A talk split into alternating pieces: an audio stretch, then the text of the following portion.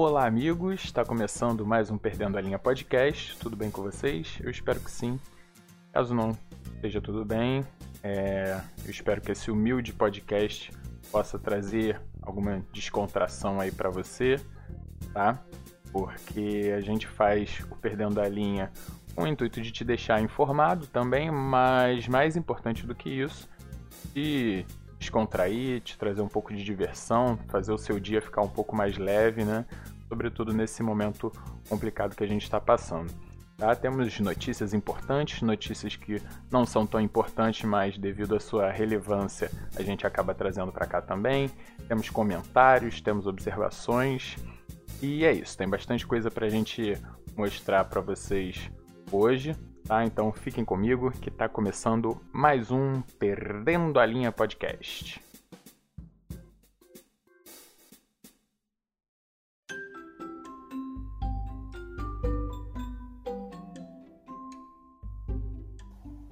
Qual é o status do meu auxílio emergencial?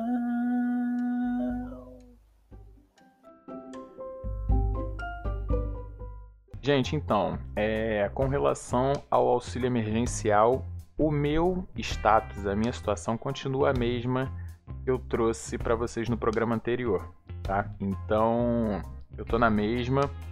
Você que tem interesse, tem curiosidade em saber como é que tá o meu status, eu falei isso no programa anterior, tá? E aquilo que eu falei segue inalterado. Continua aguardando aí, porque infelizmente quem tem conta na caixa consegue sacar de imediato aí quando recebe, e quem não tem conta na caixa toma naquele lugar e tem que esperar mais um pouco, e é exatamente o que eu estou fazendo. Tá? Mas isso não impossibilitou que eu trouxesse uma notícia importante sobre auxílio emergencial para compartilhar aqui com vocês. Tá? É porque o brasileiro, o brasileiro, ele continua surpreendendo a gente, não importa o que aconteça, na é verdade. E ele surpreende ainda mais na, no talento, na capacidade de ser ignorante, né? De fazer burrada.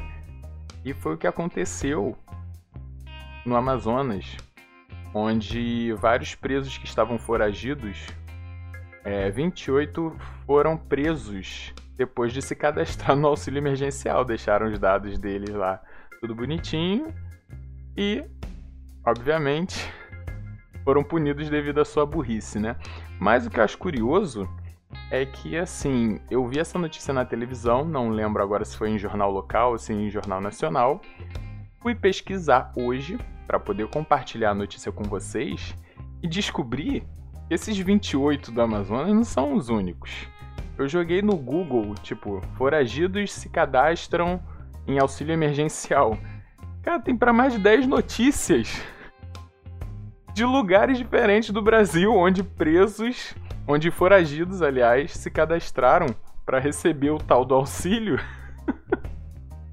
Deram os dados deles lá bonitinhos e a polícia foi lá, pegou e prendeu os caras. Tem uma notícia aqui, inclusive, que diz que 144 foragidos foram presos em Minas. Mas isso você pode jogar no Google para confirmar depois. É papo de 20 notícias de situações, lugares e pessoas diferentes que foragidas fizeram o, o cadastro e acabaram se ferrando. Então, parabéns aí hoje especial a todos os foragidos ignorantes que colaboraram aí, facilitaram o trabalho da polícia, tá bom? Mudando de assunto, temos uma notícia importante aí sobre sobre a pandemia, sobre o Covid e sobre a vacina que está sendo produzida, né? Porque o governo do Brasil assinou os termos da parceria lá com a segunda maior empresa farmacêutica do Reino Unido, né? Que está trabalhando em parceria com a Universidade de Oxford na produção, para a produção da vacina contra o coronavírus né? Então, uma notícia importante, uma notícia muito positiva nesse momento aí em que a gente está vivendo de, de incógnita, né? De não saber quando que isso vai acabar, quando que as coisas vão se normalizar. Para mim, só vai se normalizar 100% com a produção e, consequentemente, com a aplicação dessa, dessa vacina aí na, na população, né? Então a gente fica no aguardo aí, mas ainda assim a gente manda o pessoal prestar atenção, porque são notícias boas, mas são notícias que informam, inclusive, para a galera que gosta de ler só o título, né? E não lê nem subtítulo, porque no subtítulo já tem informação da, na, nas notícias, mas a pessoa é preguiçosa.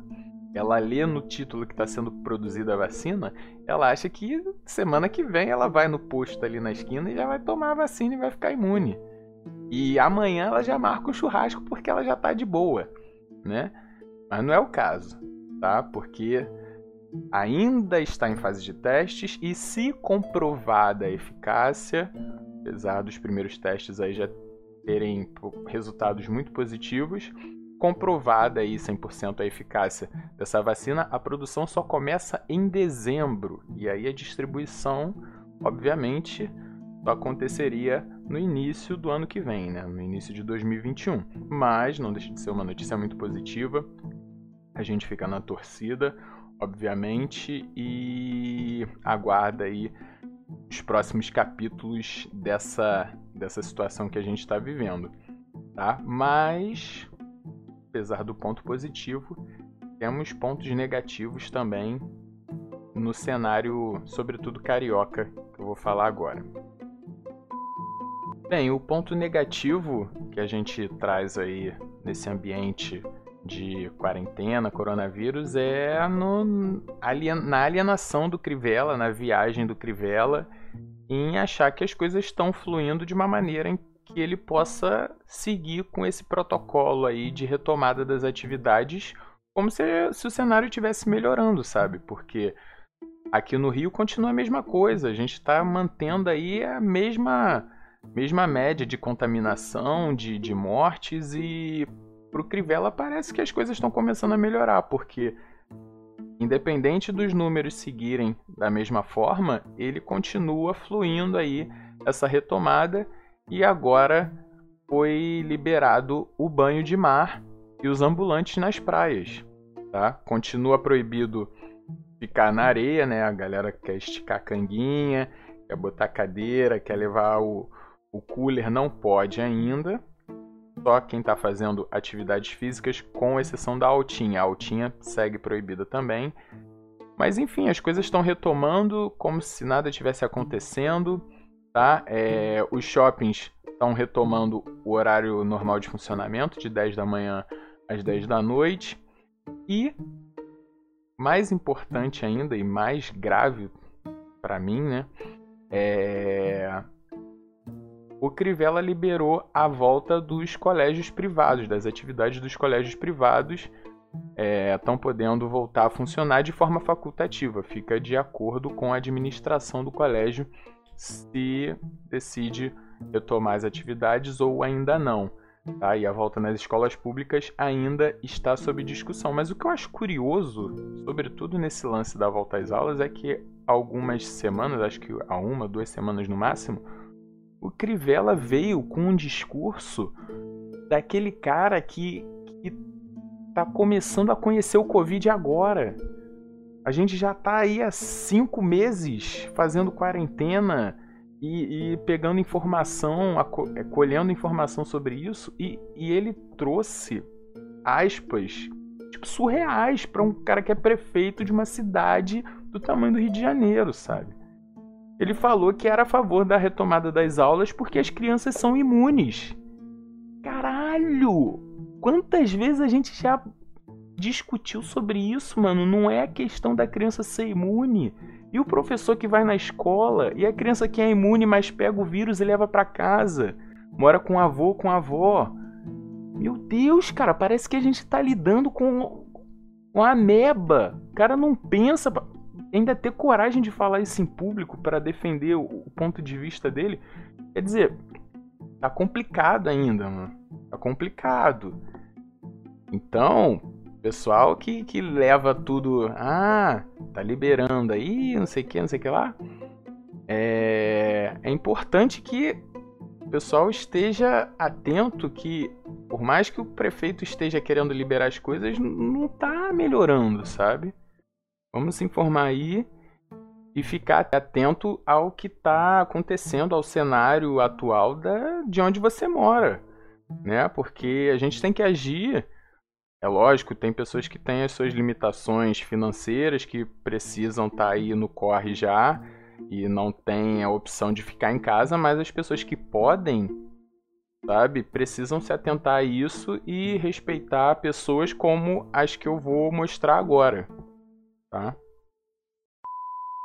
Bem, essa personagem que eu tô trazendo aqui para vocês, eu não sei o nome dela, não sei de onde ela é, porque infelizmente o vídeo que eu tenho acesso, ele não traz essas informações, mas para mim a entrevista barra desabafo dessa senhora, ela representa a melhor entrevista já dada por qualquer pessoa do mundo diante dessa pandemia aí, desse cenário que a gente está vivendo porque ele sintetiza muito bem como é injusto esse cenário onde pessoas que não dão o devido valor, a devida importância a tudo isso que a gente está vivendo, elas, além de, de, de serem mais imunes, né, serem, terem uma chance maior de sobreviver caso sejam atingidas, atingidas pelo vírus, elas ainda assim são prioridade comparadas a pessoas que respeitam a quarentena, que seguem protocolos,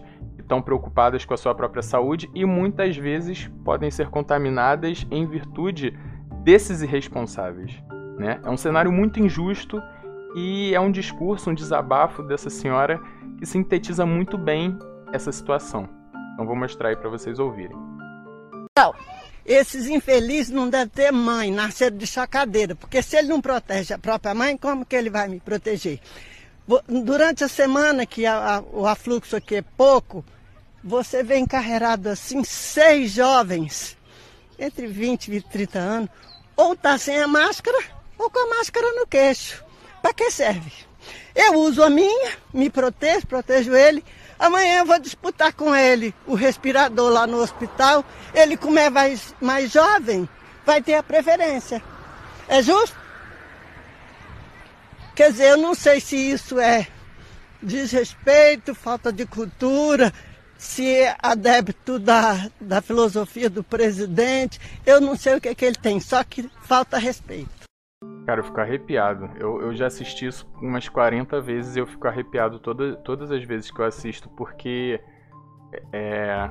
Nossa, é exatamente isso, né, cara? Então, toda a minha solidariedade, todo o meu carinho e respeito a essa senhora. E eu espero que se uma pessoa que ouça esse podcast pensava de uma forma e através dessa entrevista tenha repensado o que faz e o que deixa de fazer, eu acho que eu já estou satisfeito. Eu já, já, já ajudei de alguma forma propagando as palavras dessa senhorinha aí. Tá? Então vamos seguir o programa aí. Bem, gente, agora é hora do filme da semana e mais uma vez eu vou frisar, como sempre faço e gosto de fazer aqui, que o amiguinho de vocês humilde apresentador deste podcast, ele não é nenhum crítico profissional de cinema nem nada do tipo. Tá? Então vocês jamais esperem aqui nesse quadro é, uma análise técnica sobre direção, sobre roteiro, sobre coisas técnicas. Tá? Aqui é um humilde espectador, como qualquer outra pessoa, falando da sua experiência em ver um filme. Tá? É, e o filme que eu trouxe hoje foi um filme que eu amei de paixão, adorei assistir, que foi Meu Amigo Enzo. Tá? É um filme de cachorro. É, a propósito, a minha única crítica negativa sobre o filme é justamente o nome dele, a tradução do nome dele, né? Porque o nome original do filme, traduzindo, traduzido seria A Arte de Correr na Chuva. E você assistindo o filme tem todo um significado, não só literário, como na parte aí fantasiosa da parada, né? É... E eles pegaram esse nome original e simplesmente cagaram o nome, botaram meu amigo Enzo, que é uma coisa totalmente superficial, totalmente desnecessária essa, essa mudança, tá? Então é a minha única crítica negativa sobre o filme. Fora isso, cara, filme de cachorro, aquela clichêsada que você. Nossa, você sabe o que, que vai acontecer. Você sabe que você vai ficar muito emocionado ali no final e mesmo assim você quer assistir, sabe? Você vai. O meu caso, eu sou um cara muito sensível para filme, então eu. Filme de bicho, meu irmão, filme de cachorro, eu choro e choro sem medo, sabe? De escorrer lágrimas. Mas é um filme muito legal, a história é muito legal, o cara passa por vários desafios e a narração, né, o ponto de vista é feito pelo cachorro, né? É, é um ponto de vista de narração bem interessante, ele analisando tudo que acontece ali. É um filme muito bonito, muito emocionante e é dos mesmos produtores de Marley e Eu, que a propósito é o meu filme favorito desse, desse cenário, né, envolvendo a relação do homem com o seu cachorro, mas valeu muito a experiência. É, é um filme para você assistir aí é, leve e poder se emocionar, poder desabafar, poder. Você que tem bicho, que nossa, tem uma relação legal com seu bicho, é muito legal de se assistir, porque você fica imaginando, caraca, será que ele pensa assim também? Será que ele tem esse olhar Será que ele tem esse julgamento quando ele tá me olhando desse mesmo jeito?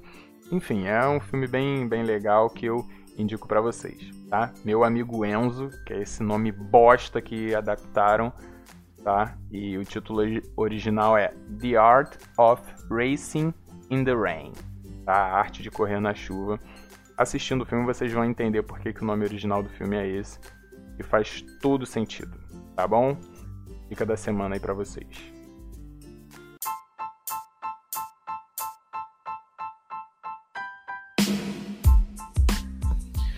Adivinha o que este filho de uma puta fez dessa vez? Gente, é. Cara, eu, eu tenho até que me policiar porque eu normalmente nesse quadro eu trago coisas relevantes e importantes também sobre o verme, né? Mas ultimamente eu não tenho tido interesse em procurar nada nesse aspecto, sabe? Então hoje eu trouxe mais uma vez a informação de que ele foi bicado por outra Ema lá na Alvorada. É, quem tá assistindo aí, quem tá assistindo o, o podcast no YouTube, tá tendo essa imagem maravilhosa. Quem tá ouvindo pelo podcast, fica a dica aí, mano. Joga. joga no, no YouTube aí, joga, sei lá, Bolsonaro bicado novamente por Ema. Tá? Porque ele não, não cansa de passar vergonha. ele foi bicado uma vez, ele tá alimentando lá as emas jogando as bananinhas lá no chão. Aí ele tá brilhante, porque ele é muito inteligente, né? Ele já foi bicado uma vez, ele tá alimentando os bichinhos de boa lá, jogando a bananinha no chão, mas ele com seu QI elevado, ele vai lá e quer de novo tentar alimentar a Emma com a comidinha na mão dele. E a Emma, maravilhosa, representante aí dos 70% da nação, dá aquela maravilhosa beliscada bonita na mão do presidente. Tá? É... Então fica a dica aí. É, além do meu amigo Enzo, assista esse vídeo no YouTube que é entretenimento de qualidade pura para vocês, tá? É... Então, depois disso, dito isso, coisas sobre o governo, sobre o Brasil de forma geral, a gente tem a notícia aí da nota de 200 que foi lançada, né? Na verdade, vai começar a circular em breve. Eu não dei muita importância para essa informação porque, assim, dois motivos principais, né? É... Primeiro é que eu não vou ver praticamente essa nota, eu tenho certeza disso. Infelizmente, não é uma quantia que faz parte da minha realidade para eu estar com essa nota na mão. E segundo, é que eu vi um alarde aí sobre ah, as pessoas, os corruptos, os que transportam dinheiro de maneira suja, vão ter mais facilidade. Para você que está me ouvindo agora, raciocina comigo, faz essa reflexão. Você acha mesmo que o cara que faz as merdas que faz, que rouba dinheiro, que transporta um dinheiro ilegal, um dinheiro sujo, acha que ele vai deixar de fazer a sujeira dele porque ele tem não tem acesso a uma nota de valor maior? Se só existisse nota de 1, tu acha que o cara que é corrupto ia deixar de transportar as quantias que eles transportam só porque teria que ser num volume maior de dinheiro? Pô, então, pelo amor de Deus, né, gente? Vamos criar também uns negócios nada a ver, cara. O cara que é filha da puta, ele é filha da puta com nota de 200 ou com nota de 2. Não vai ser uma criação de uma nota maior que vai facilitar, não. Quem já faz agora vai continuar fazendo e quem não fazia vai continuar sem fazer. Ninguém vai vai começar a fazer porque tem uma nota de 200 agora. Então, vamos se preocupar aí com o que realmente importa. Tá? Eu tô trazendo isso aqui porque foi um negócio que teve só certa relevância, mas por mim a gente deveria mirar aí e se atentar a coisas muito mais importantes e essas inclusive no, no, no cenário político aí que requerem, precisam de uma atenção maior da nossa parte, tá? Porque às vezes isso aí é uma coisa que jogam, uma coisa que plantam justamente para para a mídia e para a população de uma maneira geral voltar a sua atenção, enquanto por baixo dos panos ali, de uma maneira mais escondida, estão fazendo outras coisas muito mais graves e que precisam mais da, da nossa atenção. Tá? Então, o, o meme é válido, né? Inclusive, teve muita gente fazendo campanha para que essa nota de, de 200 trouxesse o vira-lata caramelo, mas também sou contra, uma vez que os personagens das notas são é, animais com risco de extinção e graças a Deus o nosso querido e amado vira-lata caramelo está muito longe disso, uma vez que tem um a cada esquina aí, né? Então o meme é válido, a brincadeira é válida, mas vou para falar sério, vamos, vamos focar o que realmente precisa de atenção, beleza? um acontecimento aí extracampo que felizmente aconteceu e a gente precisa trazer até para repudiar o que aconteceu e dar o devido espaço e destaque ao desabafo de quem foi alvo aí de ofensas racistas, né? A gente, infelizmente, tem sempre que estar tá falando sobre isso aqui, mas o Santos, que foi eliminado aí nas, nas quartas de final do, do Campeonato Paulista, e o Marinho, atacante do Santos, que foi inclusive quem fez o gol do Santos na partida, ele foi expulso no primeiro tempo ainda, quando o Santos ganhava de 1 a 0.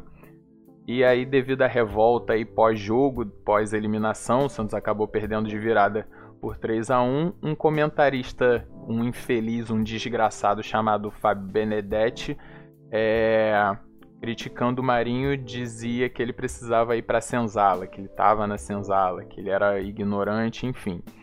É, não vem ao caso eu colocar aqui o trecho do áudio do, do imbecil. É, também não vem ao caso eu colocar o pedido de desculpas do cara, porque ele já foi afastado da rádio. A campanha contra ele, obviamente, negativa, acho que vai culminar até numa demissão. Mas acho que não vem ao caso nem colocar pedido de desculpas, porque hipocrisia aqui no, no meu podcast não vai ter espaço. Então eu não acredito nesse tipo de discurso onde você só se arrepende depois de sofrer uma punição, porque não, não, não adianta você vir com um papo de pedido de desculpa e ainda querer justificar ou tentar amenizar o que foi dito, tá? O que ele termo que ele usou é muito claro e é muito ofensivo e não tem como você interpretar de uma maneira diferente. Ele quis ofender mesmo e que ele quis machucar, tá? Então não vem ao caso eu mostrar nada que venha do tal do tal Fábio Benedetti, apenas o meu sincero vá tomar no cu para esse infeliz. E o Marinho fez um desabafo aí hoje de manhã sobre o ocorrido e isso sim eu acho que vale muito a pena porque o Marinho É um cara que a cada declaração dele ele me surpreende muito, ele mostra para mim quem conhece o Marinho, quem conhece o meme do cara, é, sabe que ele é um cara que protagonizou já muitas entrevistas engraçadas, muitas situações cômicas, mas toda vez que o Marinho vem falar sério sobre alguma coisa, ele é um cara que me surpreende muito de uma maneira muito positiva e dessa vez não foi diferente. Por isso eu vou trazer aqui o desabafo que ele fez na íntegra e eu acho muito importante que todo mundo ouça. Vamos lá. Então é é de sentir, sabe, na pele. Por isso que eu falo que toda vez eu defendo a bandeira, porque você passa na pele isso. E quando você passa, você sofre. E eu tô aqui com a roupa do clube ainda, né? Porque eu fui dormir sete da manhã, acordei às nove, fui fazer tratamento no clube. Todos os funcionários do clube sabem que eu tô lá desde a segunda-feira indo dois períodos, fora a noite, que eu faço em casa tratamento para poder ter jogado e poder ter ajudado. Infelizmente, por uma atitude infantil, acabei prejudicando os meus companheiros, comissão técnica, e já pedi perdão publicamente isso. Mas hoje aqui é totalmente falar sobre o que aconteceu. E quando acontece com a gente, a gente sente mais. E eu brigo toda hora, por isso que eu brigo pela causa. Porque quando a gente passa na pele é horrível. E a gente não pode deixar passar isso. Eu e eu sei quem eu sou, eu sei o valor que eu tenho. Pessoas que não têm voz ativa passam por piores. E a gente tem aceitado muito isso. E a justiça não pune esses caras preconceituosos, vermes. É, e aí eu fico pensando, tá ligado? Porque antigamente eu não tinha voz ativa, então passava, passava despercebido todas essas coisas. E quando todo mundo passa isso, e quando acontece, muita gente que não tem voz ativa baixa a cabeça e anda. Mas hoje eu sempre brigo pela causa porque hoje tem uma voz ativa. Mas Deus perdoa, cara. Que em paz. Tá aí o desabafo do Marinho e. Cara, é isso. É isso aí mesmo. Eu acho que quem tem espaço, quem tem o devido destaque, quem tem a sua devida relevância aí no cenário nacional, mundial, enfim, regional, precisa precisa chamar a atenção de todo mundo, né? Para encorajar as pessoas que, que passam pelo mesmo, acabam sofrendo esse tipo de preconceito, para a gente tentar pelo menos amenizar esse cenário, né? Porque eu acho que assim, as pessoas que são racistas não vão deixar de ser racistas, mas a gente precisa reagir, é, bater de frente e, e fazer com que essas pessoas pelo menos tenham medo ou insegurança em expor esse tipo de pensamento, sabe? Porque as pessoas, acho que devido ao cenário que a gente está vivendo hoje em dia, inclusive político, o líder que a gente tem, então tá fazendo com que as pessoas percam esse medo, sabe? De, de fazer esse tipo de comentário, de fazer esse tipo de, de, de ofensa. Então a gente precisa reagir bater de frente com, com tudo isso e pelo menos colocar aquela pulguinha atrás da orelha do, de infelizes como esse comentarista para que eles pensem 10, 15, 50 vezes antes de falar esse tipo de coisa. Né? Então fica aí minha solidariedade ao Marinho, que ele possa superar essa daí, que o infeliz não volte a trabalhar nunca mais, nunca mais tenha espaço para fazer esse tipo de comentário que ele fez. E vamos em frente. E para finalizar o nosso programa de hoje, eu não poderia trazer um tema diferente desse, né? Que é a campanha de Dia dos Pais da Natura trazendo Tami Miranda como um de seus personagens, né? Porque isso aí gerou aquele alvoroço que a gente já esperava, né? que a família tradicional brasileira, ela ela fica, ela tem aquele ódio seletivo, né? Porque ah, é, a gente jamais vai aceitar que uma pessoa que nasceu mulher seja retratada, seja considerada como um pai, porque isso está errado. E segundo a Bíblia, isso está errado. Por mais que, segundo a Bíblia, ser um pai ruim, um pai ausente ou um marido ruim também seja errado. Mas não, vamos focar aqui, ó. ó eu, tô, eu, tô, eu tô falando desse trecho aqui, ó. É dessa parte aqui, ó. Família tradicional, homem, mulher, criança. O resto, depois a gente conversa disso aí. Se você tá querendo discutir uns negócios que não tem nada a ver agora. É essa hipocrisia que reina, sabe? Então rolou aquela campanha, né? Vamos boicotar a Natura, não vamos comprar nada da Natura, porque a Natura é do demônio. E qual foi o resultado? As ações da Natura dispararam. Foi a maior alta aí dos últimos dias no mercado de ações, foi da Natura, ou seja, o tiro saiu pela culatra, né? E essa galera hipócrita tá, acabou contribuindo para o sucesso dessa campanha da Natura de Dia dos Pais.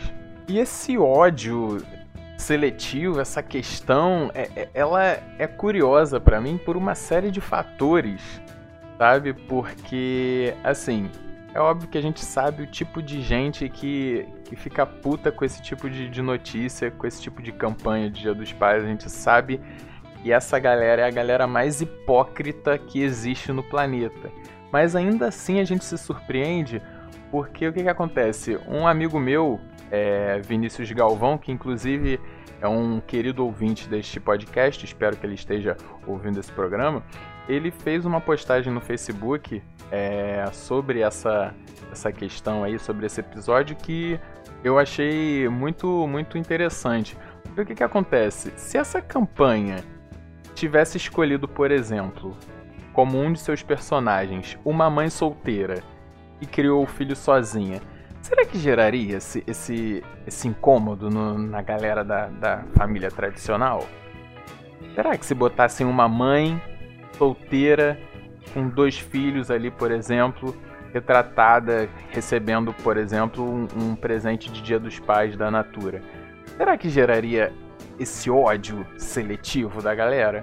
Não ia gerar, né? Porque a gente sabe que, que a questão não é essa, não é a defesa da família tradicional, segundo a Bíblia. O negócio é o preconceito mesmo que, é, que as pessoas têm medo de assumir e resolvem maquiar se incomodando com uma coisa tão banal, cara, uma coisa tão. Nossa. tão pequena, sabe? Mas esse episódio ele gera também uma série de questionamentos que eu gostaria de, de listar aqui para vocês. É, primeiro, para começar, o Tami ele não aparece nem no vídeo que vai para as televisões da campanha de Dia dos Pais da Natura sabe? A propaganda e a campanha da qual ele está participando é única e exclusivamente dentro do Instagram, das redes sociais do Tami. Quer dizer, só vai ver como personagem de Dia dos Pais da campanha da Natura quem for lá no perfil do, do Tami para observar. Quer dizer, vê quem quer. Nem na televisão o Tami está sendo mostrado e exibido como pai né? Então já começa desse princípio, cara. Você não precisa nem ver se te incomoda, por mais que você seja um pau no cu. Você só vai ver se você quiser, se você abrir lá o Instagram e botar Tami Miranda e ir lá ver o Tami cuidando do filho dele. Mas não, vamos, vamos boicotar a Natura, porque a Natura botou o cara, mostrou o que ele faz. Segundo, eu acho que o Tami ele vai ser o, um pai muito melhor pro filho dele, provavelmente, do que o meu, por exemplo, foi para mim. E talvez o seu pai aí, de você que, que tá ouvindo o podcast, foi para você, sabe?